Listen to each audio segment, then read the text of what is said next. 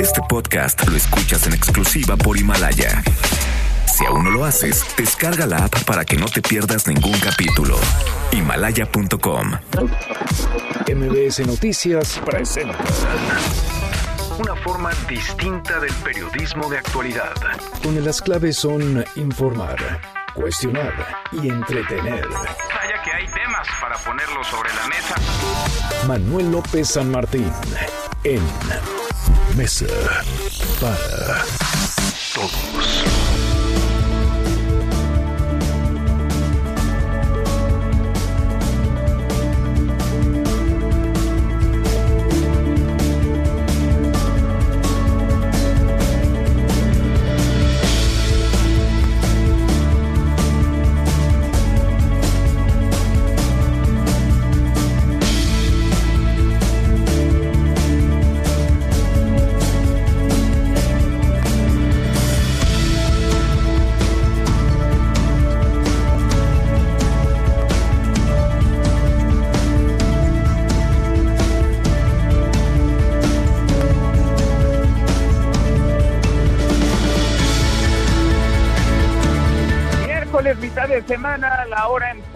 Gracias que nos acompaña. Soy Manuel López San Martín.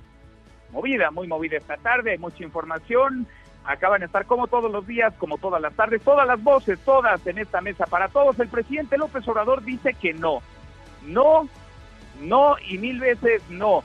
No se va a diferir el pago de impuestos a la iniciativa privada, no habrá estímulos fiscales, no habrá apoyo. También niega que haya desencuentro, distancia con el sector empresarial. Vaya, no hay que ser adivino, no hay que ser mago, no hay que ser demasiado intuitivo para darnos cuenta de que la brecha entre el gobierno del presidente y la iniciativa privada se ha ido ensanchando, crece cada vez más. Hay despidos ya, que es la otra crisis, además de la emergencia sanitaria, la económica. Hay por lo menos 346 mil personas que han perdido su empleo, que fueron despedidos entre el 13 de marzo y el 6 de abril.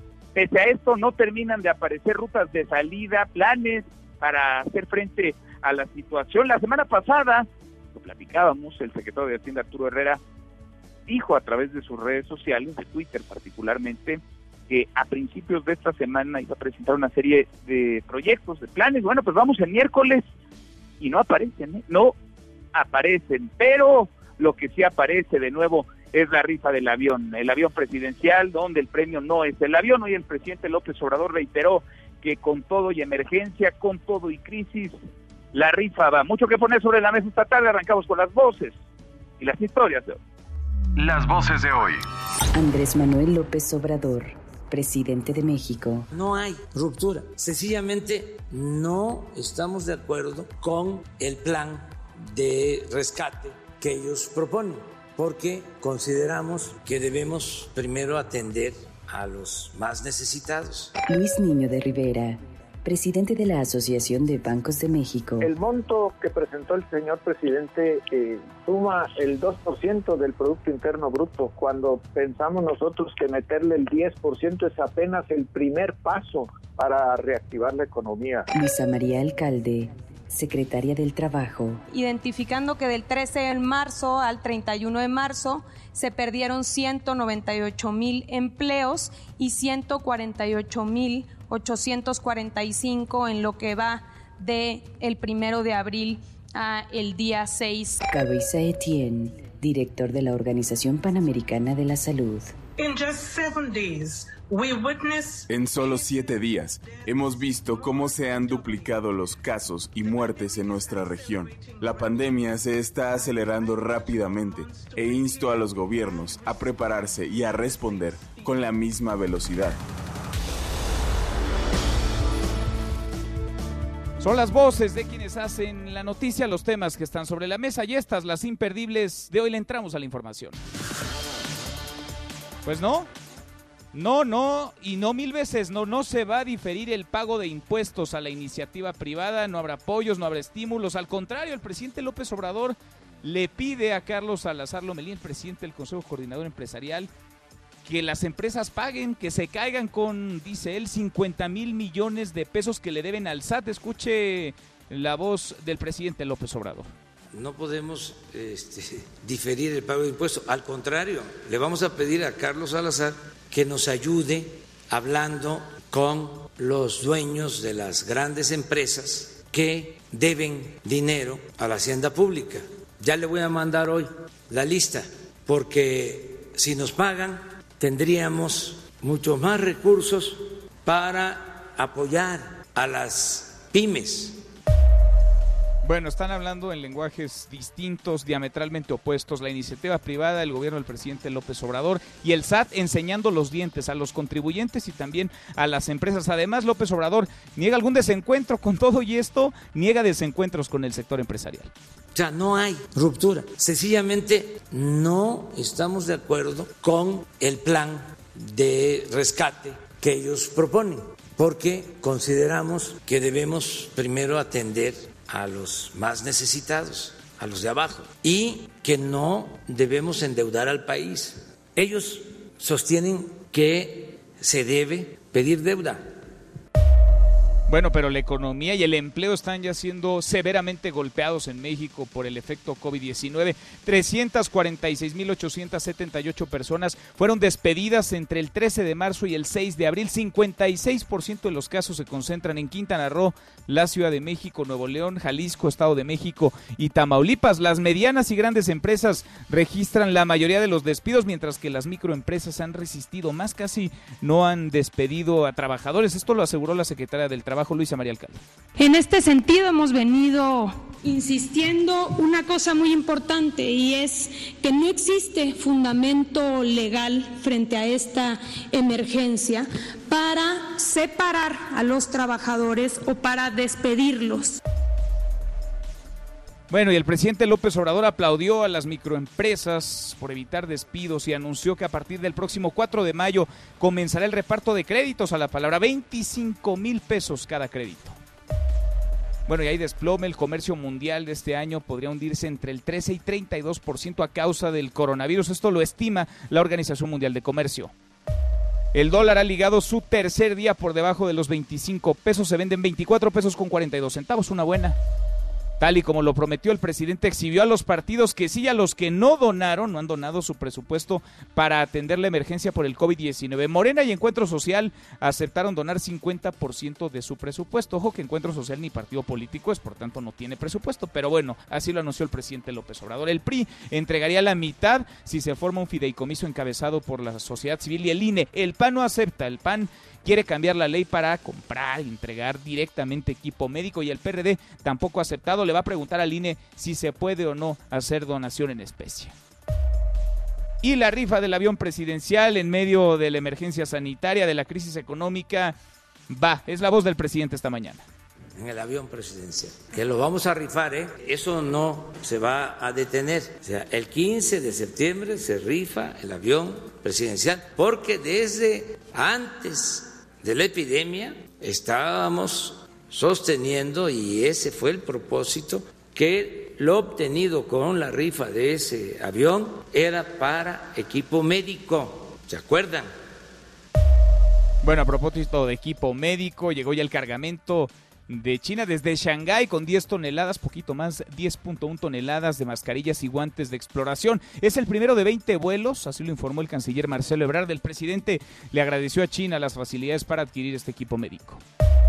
Y al menos 20 médicos de la clínica 72 del IMSS en Tlanepantla, Estado de México, tienen coronavirus, pero el director del IMSS, Zoe Robledo, aclaró que el contagio vino de fuera. México es colero en aplicar pruebas de COVID-19. Nuestro país ha realizado 24.410 pruebas y solo supera a la India en total de test por cada millón de personas, de habitantes. Bahrein, Israel e Italia son los países que aplican más pruebas. Esto de acuerdo con datos del diario Reforma. Patricia Ortiz, la alcaldesa de la Magdalena Contreras en la Ciudad de México, dio positivo para COVID-19. Estuvo hace 16 días en la reunión de alcaldes en el Palacio de Gobierno en el Palacio del Ayuntamiento durante un mensaje de la jefa de gobierno Claudia Sheinbaum a la alcaldesa, pues eh, la mandaron a casa, está resguardada, está en cuarentena. Así confirmaba ella misma ayer su contagio. En días pasados me realicé la prueba para la detección del COVID-19. Los resultados fueron positivos. Me encuentro en casa desde entonces, guardando la cuarentena de vida y tomando las recomendaciones pertinentes. Debemos quedarnos en casa. Esa es la forma en la que podremos evitar contagios y así salvar muchas vidas. Y el mundo supera ya las 85 mil defunciones, 85 mil muertes por COVID-19. Hay más de 1.400.000 personas con coronavirus. Estados Unidos llegó a 400 mil contagios, mientras que Italia supera las 17 mil muertes. México suma 2.785 contagios y 141 muertos. Boris Johnson, el primer ministro del Reino Unido, permanece estable en cuidados intensivos, está respondiendo al tratamiento médico. Hoy por la tarde se va a llevar a cabo la audiencia de Juan Antonio Vera Carrizal, exdiputado local por el PRI en Oaxaca, presunto autor intelectual del cobarde ataque con ácido en contra de su expareja, la saxofonista María Elena Ríos.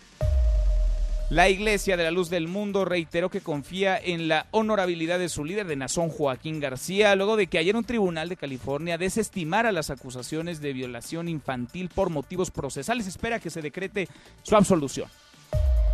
Y el senador Bernie Sanders, de 78 años de edad, se baja de la contienda por la candidatura presidencial en Estados Unidos. Dejaría así el camino libre a Joe Biden para convertirse en candidato demócrata y competir contra Donald Trump. Escucha a Bernie Sanders. Desearía poderles dar mejores noticias, pero creo que saben la verdad. Y es que ahora somos unos 300 delegados detrás del vicepresidente Biden y el camino hacia la victoria es prácticamente imposible. Y mientras ganamos la batalla ideológica y mientras ganamos el apoyo de tantos jóvenes y trabajadores en todo el país, he concluido que esta batalla por la nominación demócrata no tendrá éxito. Y hoy estoy anunciando la suspensión de mi campaña. Y en la buena de hoy, porque también hay buenas, el Hackathon Virtual 2020 se sumó a la búsqueda de soluciones ante la emergencia por el COVID-19. Cuéntanos, Adrián, ¿cómo estás? Adrián Jiménez, muy buenas tardes. Buenas tardes, Manuel. Un saludo afectuoso para ti y el auditorio. El Colegio Nacional de Educación Profesional Técnica realizó el Hackathon Virtual con Alep 2020, competencia informática que en esta edición tuvo la finalidad de encontrar propuestas que contribuyan a enfrentar la emergencia sanitaria generada por el COVID-19. Entre el 1 y el 3 de abril, 250 estudiantes de 23 estados participaron vía remota en la competencia. El equipo del Colegio Estatal de Nuevo León obtuvo el primer lugar con el diseño de una aplicación que implementa métodos de búsqueda, accesos rápidos, mapas en tiempo real con información actualizada y la guía de asistentes para la interacción con los usuarios. El segundo lugar fue para el equipo integrado por alumnos de Veracruz, creadores de contingencia app basada en herramientas para que los usuarios tengan información actualizada sobre aglomeraciones en negocios y sugerencias de tiendas en línea para evitar salir de casa. En tanto, el tercer lugar fue para la propuesta del equipo de alumnos del plantel Chimalhuacán, Estado de México, que busca resolver necesidad de comunicación en tiempo real a través de herramientas digitales, informó Adrián Jiménez.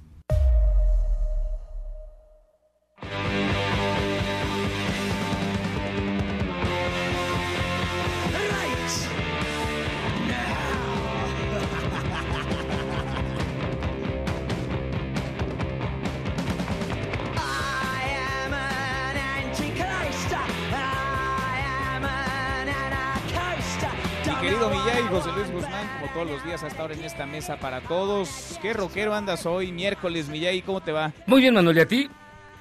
Bien, muy bien. ¿Qué estamos escuchando? Pues fíjate que estamos escuchando a uno de los íconos del punk, que son los Sex Pistols. La canción se llama Anarchy in the UK y es del año 1977. Y esto es porque hace exactamente 10 años, mi estimado Manuel, se murió el creador del punk, que fue curiosamente, el dueño de una tienda de ropa que se llamaba Malcolm McLaren. Malcolm McLaren lo que hizo fue juntar a los Ex Pistols que no se conocían. Fue así como una boy band, fue como en siempre en domingo. Los mandó llamar uno por uno y los fue ensamblando hasta crear el conjunto que a él le parecía que era el más representativo. Ni siquiera iban a tocar música, ¿eh? los quería para modelar sus, su ropita. Entonces, y ninguno sabía tocar ningún instrumento.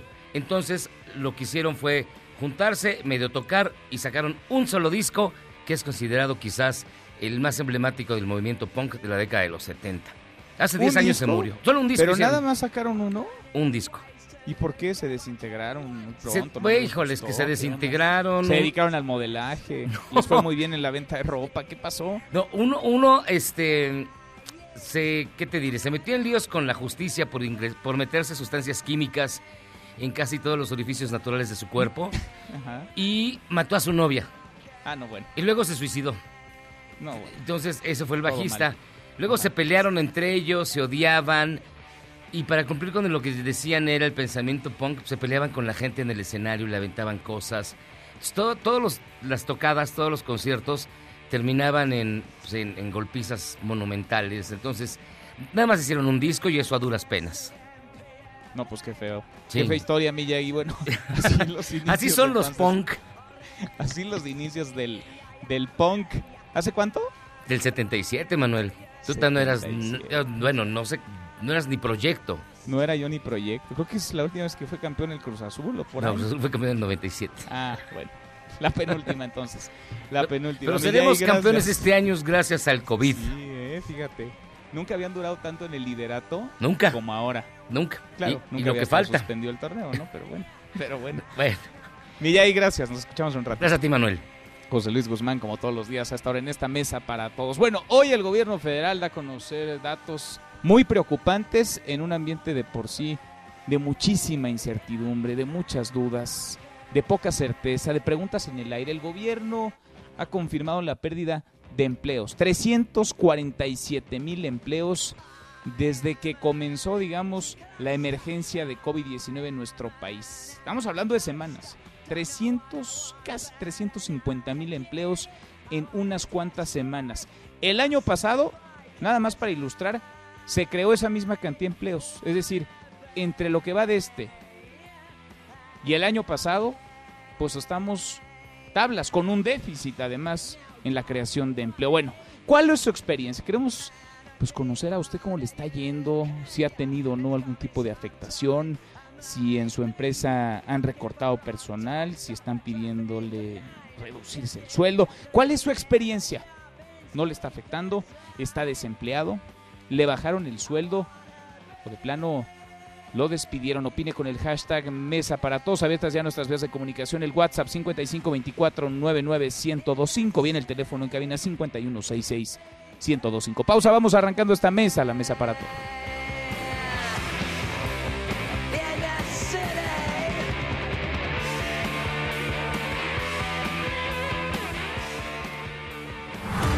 te levantes. Podrías perder tu lugar en la mesa para todos. Con Manuel López San Martín. Regresamos. Este es su archivo muerto en Mesa para Todos. María Félix, actriz mexicana, en un comercial de tintes para el cabello. Moriría exactamente el día que cumplía 88 años, 8 de abril, año 2002. Toda mi vida he corrido riesgos, pero nunca con mi cabello. Sí cubre las canas y hace que mi cabello luzca siempre joven, profundamente natural. A mí no me impresiona nadie con el precio, pero sí con los resultados. Úselo usted también y siéntase segura de sí misma, como yo. Seguimos, volvemos a esta mesa, la mesa para todos. No habrá apoyos fiscales, no habrá incentivos, no habrá plazos tampoco. La iniciativa privada casi está sola en esta batalla, en esta crisis económica. El gobierno del presidente López Obrador jala por un lado, los creadores de empleo en este país van por el otro logramos eh, blindarnos, creció el monto de las reservas. La pandemia pues duraría tres meses, sí podemos pensar en una caída que pudiera de ser de 3 a 4% en la economía este año. Hay muchas familias que dependen de su trabajo, del comercio, de los negocios, entonces la economía de México se está viniendo abajo. Ya nada de rescates. Si tenemos que rescatar, ¿a quién? A los pobres. Y den todo el respaldo para que sus trabajadores puedan quedarse en casa sin que sean penalizados con que sean despedidos o que no se les pague el salario. Estamos totalmente decepcionados. El presidente está reprobado en el manejo de la crisis económica. Veremos cómo podemos eh, encontrar fórmulas de que las cadenas de valor sigan operando, tratando siempre de pensar como prioridad en los trabajadores, en sus salarios. Vemos con preocupación que no se habló del apoyo que se esperaba para los sectores productivos. Por eso algunos dicen, ¿dónde está el plan para reactivar la economía? Porque lo que quieren es un banderazo de salida para de nuevo instaurar la corrupción en México. Y eso no. No ha habido un solo país que haya dejado de lado la posibilidad de una prórroga en el pago de los impuestos. Si esto no funciona y llegamos a los 10% de disminución del PIB y a más de un millón de desempleados, el único responsable es el que cerró la puerta. O sea, quieren que le, condenen impuestos. Pues la lana ya la generaron el año pasado. Este año tienen que pagar bien sus impuestos. Así que no les vamos a dar ni un peso. Van a pagar sus impuestos como Dios manda. ¿Por qué? Porque generaron sus utilidades el año pasado. Se acabó.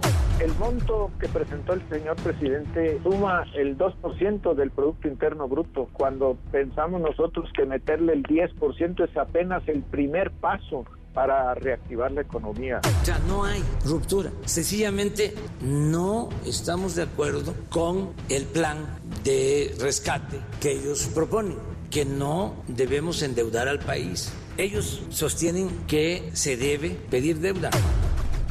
Bueno, menos mal que no hay ruptura. Imagínense si hubiera ruptura en este momento, cuando parece que la iniciativa privada va para un lado y el presidente López Obrador viene a contrasentido parece que él conduce en la dirección opuesta pensando que el resto, que todos los demás, somos quienes manejamos en sentido contrario. Hoy se habló de lo económico, de pérdidas de empleo, de la salud también, de la contingencia en la que nos encontramos, esta emergencia por el COVID-19 en la mañanera del presidente López Obrador. Rocío, ¿cómo estás? Rocío Méndez, muy buenas tardes. Hola Manuel, muy buenas tardes. En principio, el coronavirus ya le quitó el empleo a casi 347 mil personas.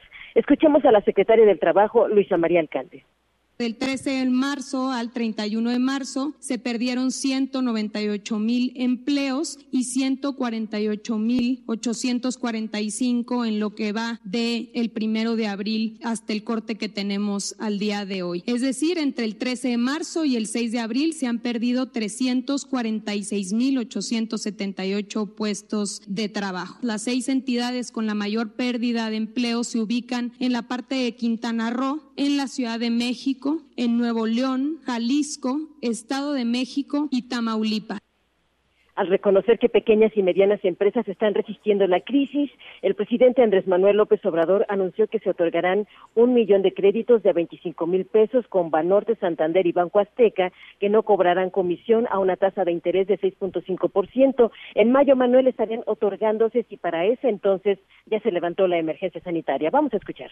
Ya tenemos definido cómo vamos a entregar un millón de créditos a pequeños negocios familiares, tanto del sector formal como del sector informal. Ya se está haciendo la selección de un padrón de 5 millones de solicitantes de créditos y se va a distribuir de acuerdo a donde está afectando más la epidemia. Van a recibir esos 25 mil pesos porque va a ser un crédito a la palabra al consultarle sobre la propuesta del Consejo Coordinador Empresarial para diferir pago de impuestos por los costos de la pandemia, el presidente López Obrador Manuel mejor pidió al líder empresarial Carlos Salazar que ayude a que las compañías que le deben a Hacienda paguen sus impuestos. Escuchemos. No hay ninguna ruptura. Tengo una comunicación permanente con los empresarios. Esto es notorio. La mayoría está cumpliendo la recomendación de que no se despida a sus trabajadores y se les mantenga el salario. O sea, no hay ruptura. Sencillamente no estamos de acuerdo con el plan de rescate que ellos proponen consideramos que debemos primero atender a los más necesitados y que no debemos endeudar al país. Ellos quieren que se pida deuda. Si no podemos con lo que estamos haciendo, podemos hacerlo de otra forma que nos permitan, primero que salgamos de la emergencia sanitaria y luego nuestro programa de recuperación económica Manuel, el reporte al momento. Gracias, muchas gracias, Rocío. Muy buenas tardes. Pues acá está el corte de caja y vamos siguiendo con lupa lo que hace, lo que anuncia o lo que deja de hacer y anunciar el gobierno del presidente López Obrador. El gobierno que se ha lanzado contra el sector empresarial, que está golpeando ya al empleo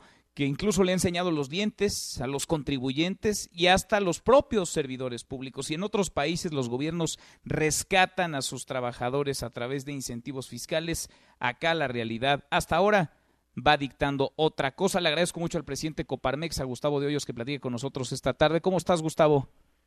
¿Qué tal, Manuel? Qué gusto saludarte a ti y a toda la audiencia. Muy bien, esperando que también ahí en ustedes, el equipo, haya cabal.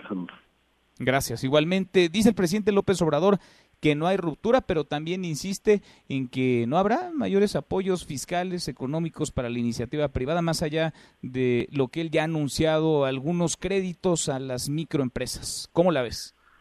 Manuel, nosotros estamos empeñados en defender eh, millones de empleos y defender la subsistencia de cientos de miles de empresas. Eh, ha habido un falso debate eh, que ha impulsado el presidente señalando que queremos exenciones fiscales y tratos de privilegio. Y nada más apartado de la realidad. Lo que hemos tratado de explicar una y otra vez es que en el mundo entero los gobiernos eh, han entendido que la mejor receta, la mejor fórmula para mantener el ingreso de la población es asegurar que cuando pase la etapa más crítica de la pandemia, esos trabajos existan, que las personas no tengan que lidiar después con el desempleo. Y las propuestas que hoy ha planteado el gobierno federal fundamentalmente tienen que ver con fortalecer sus programas sociales. No estamos en este momento cuestionando la viabilidad, eh, la opacidad de los mismos. Eh, nos parece que en la actual coyuntura eh, seguir como si no estuviéramos en una pandemia, como si no hubiera en el horizonte el riesgo grave de un decrecimiento de hasta el 10% del PIB en el país, eh, pues parece francamente una insensibilidad, una responsabilidad. Eh, qué bien que el presidente eh, trate de mantener el equilibrio de las finanzas públicas, es algo en lo cual desde luego coincidimos, pero hoy en el mundo entero se está entendiendo que cuando hay una contingencia de este tamaño, las fórmulas ultraortodoxas de mantener un superávit primario, que en estas circunstancias sería algo encomiable, deberían de quedar eh, un poco de lado para buscar inyectarle adrenalina a la economía. Lo hemos visto, a ver, lo hemos visto en las potencias, ¿no? En Estados Unidos, en Alemania, pero lo hemos visto también en países, digamos, de un desarrollo similar al nuestro, en Chile, en Argentina, en Brasil, en Perú. En todas estas naciones también el gobierno está poniendo dinero, una bolsa para que haya liquidez. Acá parece no tenemos demasiada liquidez, habría que ir por ella, pedirla prestada, pero el presidente López Obrador, Gustavo, tampoco se quiere endeudar, está negado a endeudarse me parece que no ha comprendido a cabalidad eh, la profundidad de la crisis que se nos viene. Bueno, eh, las estimaciones más conservadoras, que son naturalmente las de la Secretaría de Hacienda en los criterios de política económica que se dieron a conocer, hablan de un 3.9% de decrecimiento. Los analistas del sector privado piensan que puede llegar entre el 7 y un 10%. Esto, para poner perspectiva, significa que el crecimiento acumulado que tuvo la economía prácticamente del año 2010 eh, al año 2018 se pueda perder, porque en 2019 ya decrecimos, pero en estos ocho años previos se podría perder prácticamente en unos cuantos meses. Eh, de, ese tamaño es la gravedad, porque el crecimiento, eh, más allá de una obsesión neoliberal, como la califica el presidente de manera despectiva, cuando es negativo, se traduce en la pérdida de millones de empleos. En este caso, podría significar la pérdida de dos o tres millones de empleos. Eh, nosotros no queremos eh, pelear con el presidente, lo que queremos es hacerlo en razón de que si su propósito real, primario como gobierno, además de luego de, contener la corrupción, lo cual también apoyamos, es eh, lograr que la pobreza extrema se erradique o se disminuya en el país, esto pasa necesariamente por lograr que las clases medias típicas y las clases medias bajas, esas que están como empleados en la economía formal, esas que se autoemplean, eh, no vayan a ver un decrecimiento dramático de sus niveles de ingreso, porque entonces sí podemos tener de manera repentina en mi país que aparte de los pobres de siempre que no hemos logrado sacar de su condición eh, de pobreza, eh, de manera repentina, unos cuantos meses, y se pasaran otros millones de personas a esta condición. Ahí es donde está el debate, si debemos de permanecer eh, pasivos, ah, esperando que esa situación se vuelva crítica, eh, no actuar como decía el desplegado que hicimos publicar el pasado lunes en CCE, es en sí mismo eh, una grave decisión. El presidente nos planteó que el día 15 de abril volviéramos a revisar los planteamientos.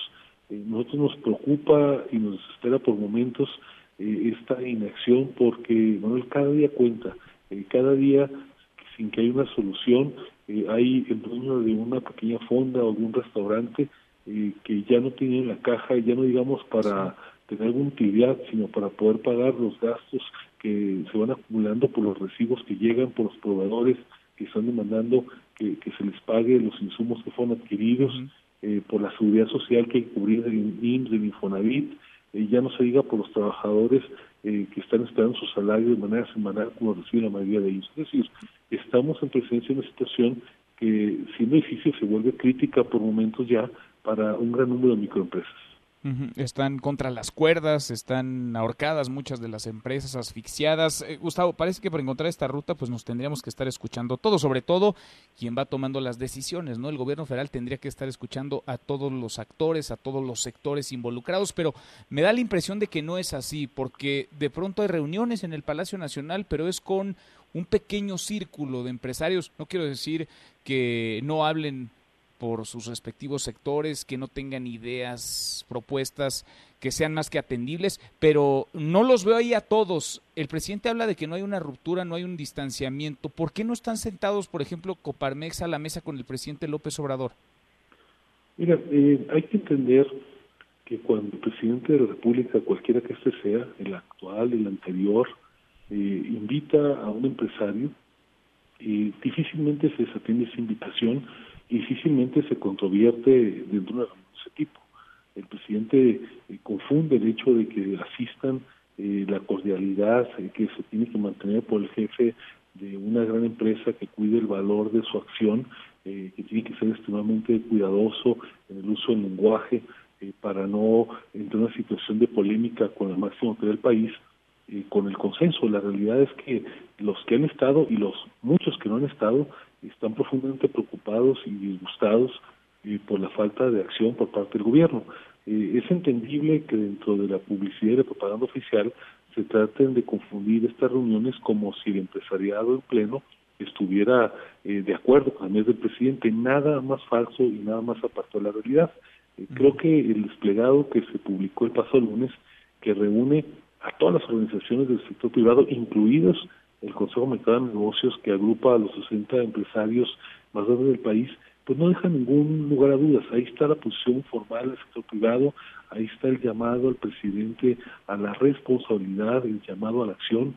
Ojalá que no se confundan y que no, eh, digamos, pierdan, eh, digamos, la visión de que un encuentro cuasi social no representa remotamente la posición de un sector. Pues veremos, vaya panorama este complicadísimo y la que se nos viene. Gustavo, te agradezco como siempre estos minutos. Manuel, qué gusto saludarte, desearles bienestar a todos y desde luego un saludo para toda la audiencia. Igual para ti, muchas gracias, muy buenas tardes. Es Gustavo de Hoyos, el presidente de Coparmex. Y entre tantas malas, una buena, por fin, parece que por fin los refugios para mujeres van a recibir apoyo. Se han, vaya, desatado las denuncias de violencia intrafamiliar en esta contingencia en la que nos encontramos. Hay millones de personas guardadas en sus casas y ya lo sabemos, lo hemos conversado en otras ocasiones, que los hogares son uno de los principales, si no es que el principal sitio en donde las mujeres son violentadas en nuestro país. Le agradezco mucho a Wendy Figueroa, la directora general de la Red Nacional de Refugios de México, que platique con nosotros esta tarde. ¿Cómo estás, Wendy? Hola Manuel, bien, gracias. Un placer escucharte. Gracias por conversar con nosotros. ¿Es cierto esto? ¿Habrá por fin apoyos? Y si los habrá, ¿de qué tamaño para la red de refugios? Mira, pues sí, estamos en el tercer paso. Sin duda, sin duda es un gran avance. Como sabes, recientemente el 2 de abril se liberan los recursos al Intesor, que es la instancia ejecutera. Ayer apenas se publican los lineamientos en el diario oficial de la Federación y el día de hoy se abre la plataforma para que los refugios puedan presentar proyectos. Son tres pasos fundamentales importantes.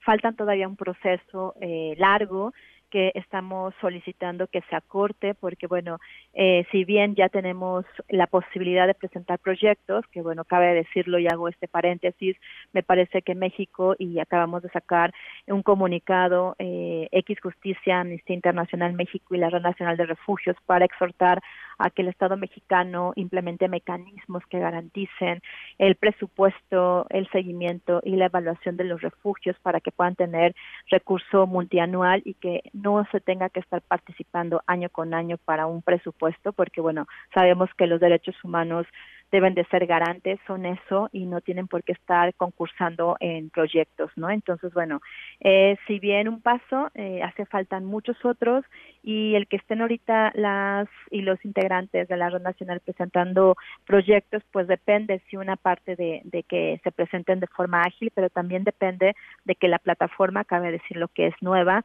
que tiene ahorita algunos problemas técnicos que se resuelvan a la brevedad, pero que después los pasos que vienen, Manuel, sean ágiles. ¿Qué siguen? Sigue que una vez que se presentan los proyectos, se instalan las mesas de evaluación, se evalúan estos proyectos, se hacen ajustes a estos proyectos, se regresan los ajustes, se validan los ajustes, se da fecha para firma de convenio y después los lineamientos dicen que una vez que se firma el convenio se tienen hasta tres, 30 días hábiles para que se entregue la primera administración a cada refugio. Esto quiere decir que todavía nos faltan días para que podamos tener esto real y que si hablamos de los 30 días hábiles, pues significa que si pensamos positivamente y el primer convenio de colaboración se firma el 15 de, de abril, estarían recibiendo los refugios la primera administración en mayo, lo cual pues es grave porque la contingencia del COVID-19, como tú bien decías, ha incrementado las situaciones de violencia en el hogar, pues estaríamos prácticamente pasando esta contingencia sin presupuesto cuando nos han declarado, eh, y que lo somos, pero qué bueno que lo reconoce el gobierno, como servicios esenciales. ¿Qué estamos haciendo?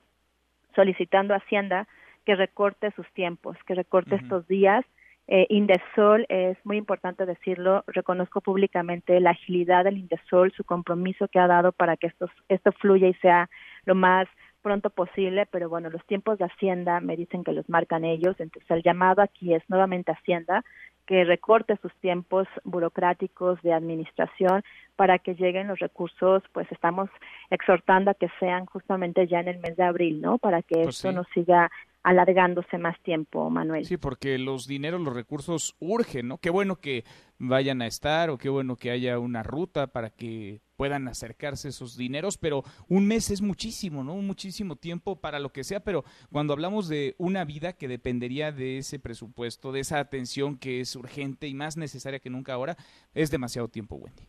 Totalmente de acuerdo y cabe decir que justamente ante este retraso los lineamientos tendrán que haber salido en marzo. Se hizo todo junto con Secretaría de Salud de Indesol para que estuvieran en marzo y bueno, todos estos procesos burocráticos salieron apenas en abril.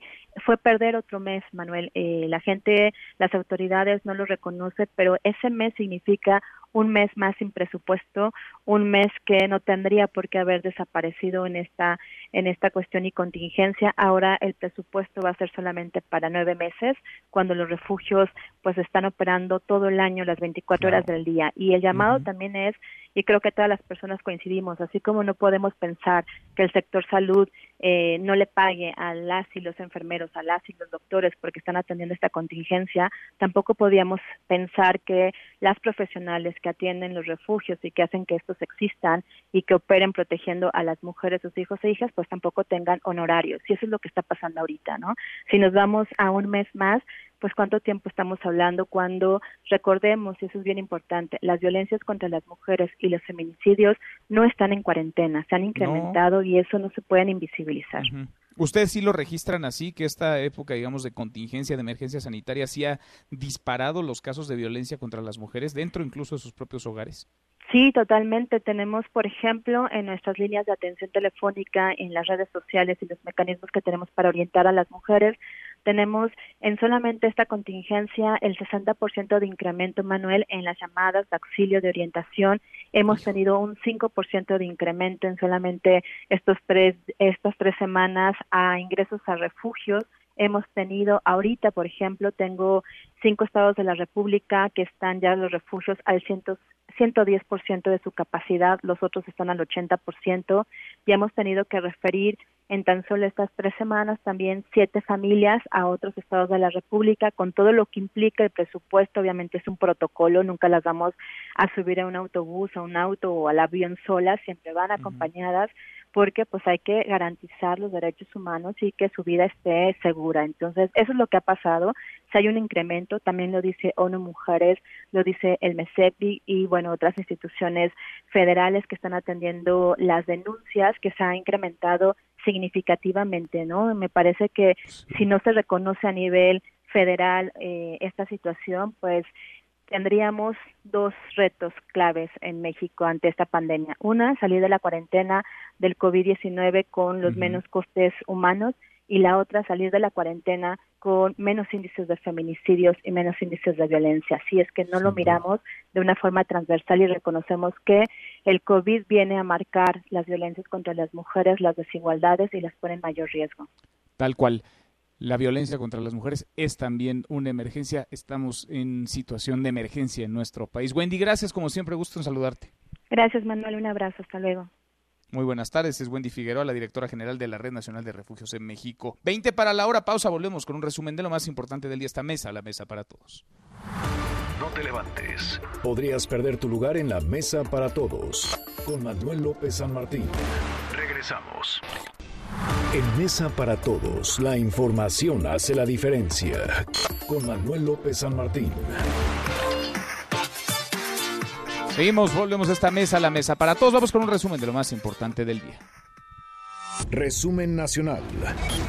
Bueno, ayer fueron los gobernadores del norte, hoy los del centro y occidente del país tuvieron reunión virtual con la secretaria de Gobernación Olga Sánchez Cordero y el canciller Marcelo Ebrard que está al frente ya de esta contingencia, de esta emergencia. Nora Bucio, Nora, cuéntanos, buenas tardes. Manuel, te saludo con gusto y te comento que los gobernadores de la zona centro del país expresaron su preocupación por la pandemia del COVID y pidieron a la secretaria de Gobernación Olga Sánchez Cordero una reunión con el presidente de la República, Andrés Manuel López Obrador, para hablar sobre estrategias económicas. A través de una videoconferencia, los mandatarios también abordaron temas como la necesidad de ventiladores mecánicos, la obligatoriedad del uso de cubrebocas en la población y la distribución de pruebas rápidas para la detección del COVID. En el encuentro privado, cada uno de los gobernadores informó sobre el esquema de comando de salud en el que se reúnen diariamente para evaluar el avance de la pandemia y determinaron establecer enlaces con el gobierno federal para informar de manera oportuna de los avances en el tema.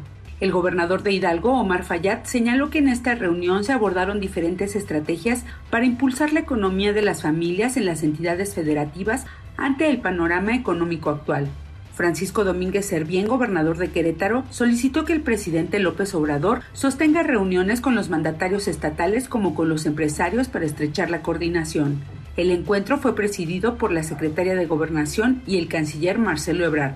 Además estuvieron presentes el secretario de Seguridad Alfonso Durazo, Jorge Alcocer Varela y Hugo López Gatel, secretario y subsecretario de Salud, respectivamente, entre otros. Manuel, la información.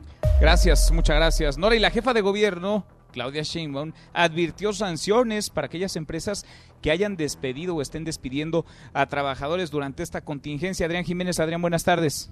Buenas tardes, Manuel Auditorio. Un saludo afectuoso. Efectivamente, la jefa de gobierno, Claudia Sheinbaum, advirtió que habrá consecuencias a las grandes empresas que hayan despedido a sus trabajadores en esta eh, contingencia por COVID-19. En conferencia de prensa virtual, la mandataria capitalina dijo que enviaría una iniciativa de ley al Congreso eh, local de ser necesario para que dichas compañías ya no puedan abrir más negocios en la Ciudad de México, pues se busca que en estos momentos, dijo, sean socialmente responsables y solidarias con sus empleados.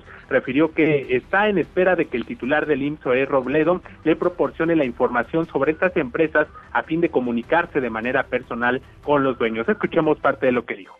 Me voy a comunicar personalmente con eh, los responsables de estas empresas, con los dueños y además va a haber consecuencias en la Ciudad de México.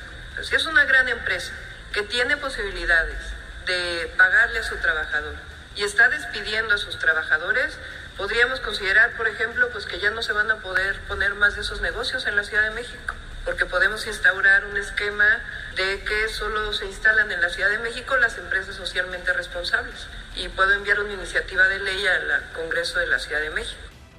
Y es que, Manuel Auditorio, de acuerdo con datos del IMSS en la Ciudad de México, se perdieron 55.591 empleos formales a consecuencia de la emergencia sanitaria por COVID-19, esto entre el 13 de marzo y el 6 de abril. La jefa del Ejecutivo local informó que además de los apoyos por seguro de desempleo a los que pueden acceder los capitalinos, alistan a través de la Secretaría de Desarrollo Económico ofrecer en los mercados públicos y otros puntos de la ciudad despensas al costo. Dicha iniciativa, comentó, se anunciaría la próxima semana. Y bueno, al ser cuestionada sobre eh, cuándo fue la última vez que se reunió con la alcaldesa en Magdalena Contreras, Patricia Ortiz, quien dio positivo a COVID, dijo que fue el 22 de marzo y que no ha tenido ningún síntoma y que está perfectamente bien y que de ella supieron hace algunos días, lo cual se hizo apenas público el día de ayer. Manuel Auditorio, la información que les tengo. Gracias, Adrián. Muchas gracias. Buenas tardes. Buenas tardes. Qué bueno que está bien la jefa de gobierno. Parece que va sobre el camino bordando, sobre el camino improvisando, ¿eh? Medidas, suenan a medidas que no están todavía aterrizadas, que no están en la ley. Por tanto, veremos qué tanto estas se terminan aterrizando. Eso en el frente económico. ¿Qué pasa con la salud? La capital del país, la Ciudad de México, está concentrando prácticamente uno de cada cuatro casos confirmados de COVID-19 en México. Ernestina Álvarez, Ernestina, buenas tardes. Manuel, buenas tardes para ti, para el auditorio. De acuerdo con el último reporte de la Secretaría de Salud Federal, la Ciudad de México triplicó sus cifras de contagio de COVID-19 al llegar a 141 positivos en un día y sumar ya 723 infectados.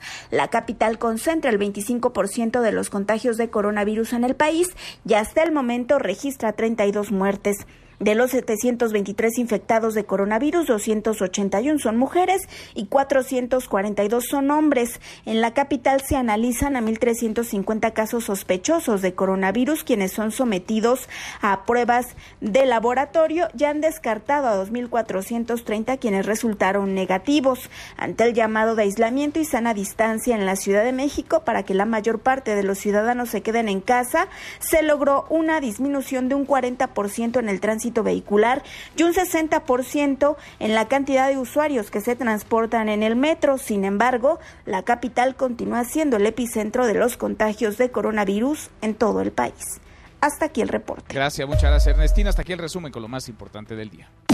Gibran Ramírez Reyes en Mesa para Todos. Gibran, qué gusto saludarte como todos los miércoles. ¿Cómo estás? ¿Qué onda, Manuel? Yo bien. Afortunadamente no me he enfermado. ¿Y tú? Me da gusto, me da gusto. No, yo tampoco. Estoy desde casa, me imagino tú también, un poco entre casa, entre la oficina. Pero bueno, ya hemos dado cuenta, por ejemplo, de la alcaldesa de la Magdalena Contreras, de Patricia Ortiz, que dio positivo a COVID-19. Cada vez van habiendo más casos y parece que es una normalidad en la que estaremos. Hay que tomar, por supuesto, todas las medidas, todas las precauciones. Gibran, ¿cómo viste el informe o mensaje plan presentado por el presidente López Obrador en el Palacio Nacional. ¿Cómo le dirías? ¿Cómo le llamarías? ¿Qué fue lo del domingo? Lo del domingo fue un informe trimestral que ya tenía eh, planeado presentar, que se dijo que se iba a hacer, pero al que añadió la presentación de un plan para enfrentar la contingencia. A mí me un plan inicial, prudente, creo que a diferencia de otros gobernantes que se han ido muy duro desde el principio, López Obrador ha ido administrando las acciones del gobierno, porque también implica administrar recursos. Y me llama mucho la atención cómo fue tomado el mensaje en la opinión pública, porque parece, que de repente parece, Manuel, que desapareció el análisis político. Lo que tenemos en todos los espacios, de un lado y del otro, es militancia muy directa. Yo me hago cargo de que yo hago militancia de esa. Todos los demás analistas van con que hacen análisis y la verdad es que no han analizado nada. Más que entender por qué el gobierno ha actuado de esta manera y qué hay detrás de la acción del gobierno, han ido directamente a la descalificación. Yo quiero entender un poco cómo es la estrategia. Ya después se verá si está bien o mal pero creo que estos días, en los días de esta semana, hemos tenido más luces sobre qué hay detrás. Y lo que hay detrás es que muchos empresarios de la cúpula han visto esto como una oportunidad para exigir la renuncia del presidente, como si fuera su empleado. Esto que vimos ayer con Carlos Salazar, de que le proponían, ¿por qué no lo sentamos y le decimos te va? Como sintiéndose patrones de verdad ignorando que ha habido una rebelión democrática y que muy bien Carlos Salazar se los dijo, a ver, este señor llegó con 30 millones de votos, no es así como que muy fácil pedirle la renuncia. Yo creo que están acostumbrados a un trato distinto con otros presidentes. Ahora, ¿tú crees que el presidente... La exigencia del presidente de agotar los recursos del Estado, pero también pedir que haya por lo menos sinceridad de los grandes contribuyentes. Los grandes empresarios han dicho esto que tú y yo conversábamos la semana pasada. Hay que rescatar a todos los del medio, a las MIPINES, y pues claro que tienen razón. Lo que les dijo el presidente hoy fue, sí, claro, si 15 de ustedes pagan los 50 mil millones que deben, se puede triplicar el programa de créditos. Pero esos son unos cuantos, ¿no, Gibran? Él hablaba incluso de 15 empresas grandotas. Es decir, esa es la realidad de unos cuantos, eh, porque no quiero, vaya, no quiero, lo platicamos la semana pasada, ni todos los empresarios son Carlos Slim en este país, ni todos son unos enormes deudores.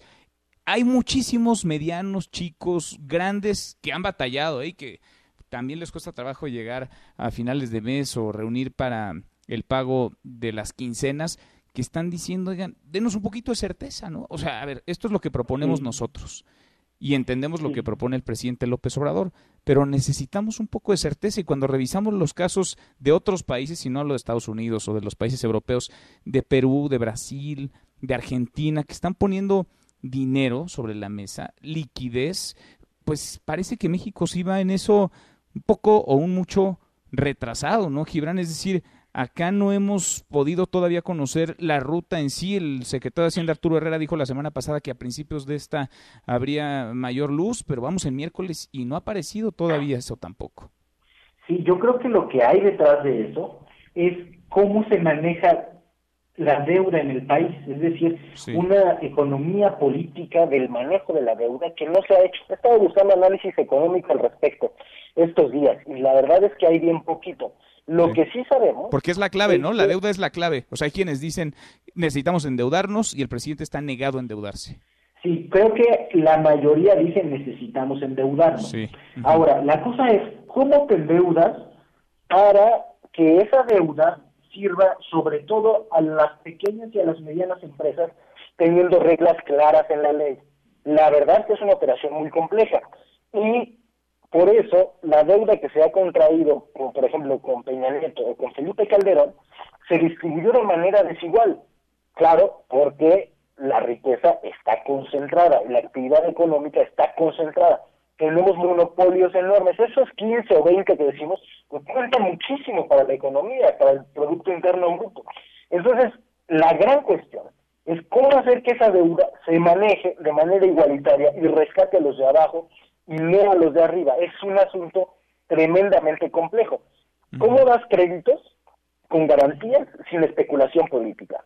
Porque claro, que si, si se da créditos a las grandes empresas, yo estoy pensando sobre todo en las grandes, las, las medianas también los pedirán desde luego, ¿cómo exiges o a qué plazo y con la certeza de que se devuelva y no haya un arreglo político en el futuro? Porque a eso estoy seguro, es lo que ha pasado en la historia de nuestro país, en la historia reciente, lo que van a aspirar es que, que se condone eso. Así como ahorita están pidiendo que se les permita diferir el pago de impuestos, pues después van a, pedir que se les dijera el, el, pago de la deuda. No podemos hablar, por otra parte, de deuda ahora, si no hablamos de un esquema para pagarla en el futuro, de una reforma fiscal. Entonces, pues por eso, eso va a ser, eso va a ser necesario, sí. Sí, va a ser necesario. Y si los empresarios no quieren pagar los impuestos del presente, ¿tú crees que van a querer pagar los del futuro? Yo creo que es hora de sentarnos todos a pensar en un gran acuerdo nacional para el futuro. Y, y, no me gusta por eso el tono de muchos de los representantes políticos de las empresas, porque más que abrir espacio ese diálogo, lo están clausurando, están pidiendo romper la interlocución. Y yo creo que ahí los medianos empresarios, los que eh, son patriotas y nacionalistas, deberían repensar su, su coordinación política. ¿Qué tanto podemos salir de este macho si a quien tenemos al frente de la Coparmex es un Gustavo de Hoyos que se la pasa hablando de que el presidente renuncie? Yo creo que eso es muy delicado, que tenemos que jalar parejo, que los trabajadores tienen que estar a la mesa y la verdad que a lo que han manifestado los trabajadores y los sindicatos se le ha prestado mucha menos atención. Creo que ese es un pendiente de toda la conversación. hasta que no estén todos, los informales, los formales, los empresarios grandes, los medianos y los pequeños, bien representados a la mesa, pensando seriamente cómo salir de esta, sin hipocresías, porque los están utilizando los grandes empresarios como caballito de batalla. Antes, en el pasado, con Felipe Calderón, con la crisis de 2008, hubo una quebradera y destinaron tan solo 11 mil millones a créditos a los pequeños y medianos. Una cifra mucho menor a la que se propone ahora, pero estos señores que representan políticamente a los empresarios no dijeron nada entonces porque sus intereses estaban a salvo. Entonces los utilizan. Qué panorama este. Sí, sí, sí. Está, está complicado porque está muy polarizado también, Gibran. Me queda claro que está muy polarizado y lo que necesitamos, como ya dices, también es un gran acuerdo, un acuerdo de unidad nacional. Pero ¿con qué, con qué puntos o a partir de dónde? Eso es lo que hay que discutir y rápido, ¿no? En, en estos días. Te mando un abrazo y gracias como siempre, Gibran. Un abrazo, Manuel. Hasta pronto. Es Gibran Ramírez, como todos los miércoles en esta mesa para todos. Y usted escuchó ¿eh? en la última media hora que a Gibran, con una posición radicalmente opuesta a la de Gustavo de Hoyos, a quien también escuchó en esta mesa para todos, con una posición radicalmente opuesta a la del propio Gibran. Pausa y volvemos, además en esta mesa, la mesa para todos. Información para el nuevo milenio. Mesa para todos, con Manuel López San Martín. Regresamos. Más información y análisis en Mesa para Todos con Manuel López San Martín. Los numeritos del día. A la hora con un minuto, revisamos los numeritos del día. Citlali Sáenz, Citlali, qué gusto saludarte, ¿cómo estás? Hola Manuel, muy bien, buenas tardes a ti, buenas tardes también a nuestros amigos del auditorio. En Estados Unidos ganan los principales índices, el Dow Jones Industrial avanza 2.84%, el Nasdaq gana 1.58% y pierde el S&P nube de la Bolsa Mexicana de Valores 0.15%, es baja la pérdida, pero al fin en el terreno negativo se coloca en 34.472.51 unidades mientras que en el mercado cambiario el dólar en ventanilla bancaria se compra en 23 pesos con 32 centavos, se vende en 24 pesos con 33, el euro se compra en 26 pesos con 2 centavos, se vende en 26 pesos con 5 centavos. Manuel, mi reporte al auditorio. Gracias, muchas gracias, Citlali, buenas tardes. Así cerramos esta primera hora. Pausa y volvemos con la segunda de esta mesa, la mesa para todos. Información para el nuevo milenio. Mesa para todos con Manuel López San Martín. Regresamos. Más información y análisis en Mesa para Todos con Manuel López San Martín.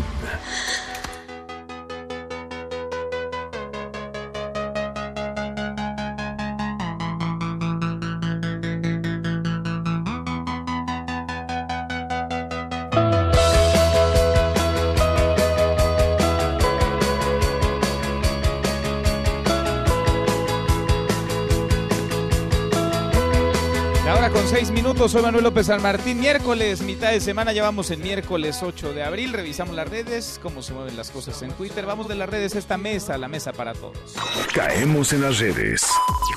Como desde hace días, semanas, meses, ya todo el año prácticamente, el hashtag COVID-19, hashtag coronavirus. El mundo se aproxima al millón y medio de casos confirmados, un millón 475.976 positivos en el planeta y contando. El número de muertos está casi en 87.000, son 86.979 las personas que han fallecido, 17.669 de ellas en Italia.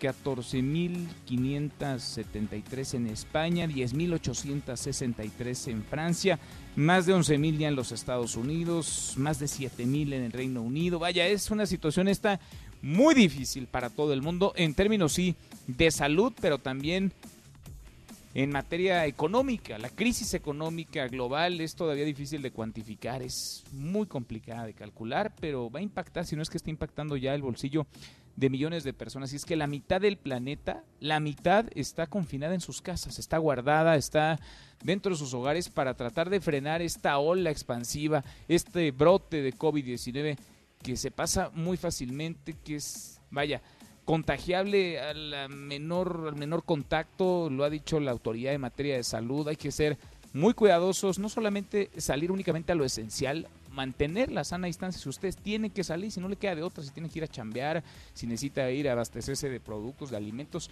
mantenga la distancia porque se contagia muy fácil este coronavirus. A propósito del tema, se está moviendo el hashtag Baja California. ¿Por qué?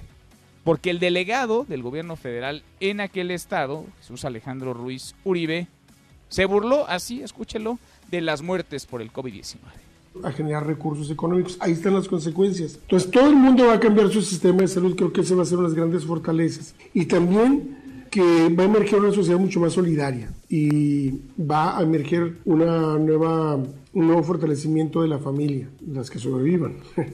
no, estoy bromeando, pero va a haber un, un fortalecimiento de la familia.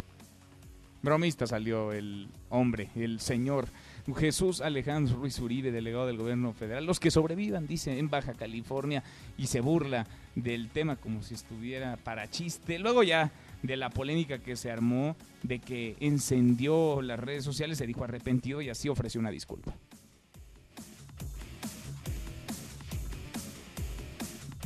Ustedes saben que soy una persona alegre, un comentario respecto a las familias que sobrevivan, pero me refería claramente en el hilo de la conversación a las que sobrevivan a partir del encierro. Que la gente está bromeando sobre qué va a pasar después de la, de la, de la cuarentena. Y pues ante la imposibilidad que tenían antes las familias de convivir tanto como lo están haciendo ahora, pues surgen muchas bromas. Esta es una réplica de esas bromas que todos ustedes han hecho en, en sus redes sociales, o muchos de ustedes, pero tergiversan las cosas para encontrar el lado oscuro y negro y presentarme como una persona insensible.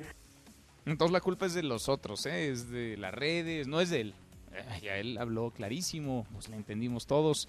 La culpa es suya, mía, de todos quienes en redes sociales malinterpretamos el mensaje de este hombre. Bueno, y otro que no da una, ni en el tema del coronavirus, ni en otros, muchos, varios, es el gobernador de Puebla, Miguel Barbosa. Miguel Barbosa que lo volvió a hacer otra vez, dio una declaración, por decirlo menos polémica sobre el COVID-19. Escuche tenemos nada, no compramos nada ni vamos a comprar eso. Nos están ofreciendo drones que bañan y que limpian y que no sé qué. No, eso no sirve. El tema es viral. Es un contagio como el de una gripa. ¿De acuerdo? Ya, ya tenemos múltiples recomendaciones de cómo evitar el contagio. La sana distancia. El confinamiento. Eso es. Si ustedes pasan por un túnel, no se sientan este, que están sanitizados por un día. No, no, no. Créeme que es un engaño eso. Es un engaño, dice estos túneles sanitizantes que se utilizan en varios países del mundo, en las oficinas de hecho más importantes de cada uno de los países. Él pues él no cree en eso. Miguel Barbosa dice que eso es puro cuento y los túneles deben de ser pues un invento. Alguien los vende para sacar dinero, pero para él no funciona. Ya sabe que para él lo que sirve es un caldito de pollo.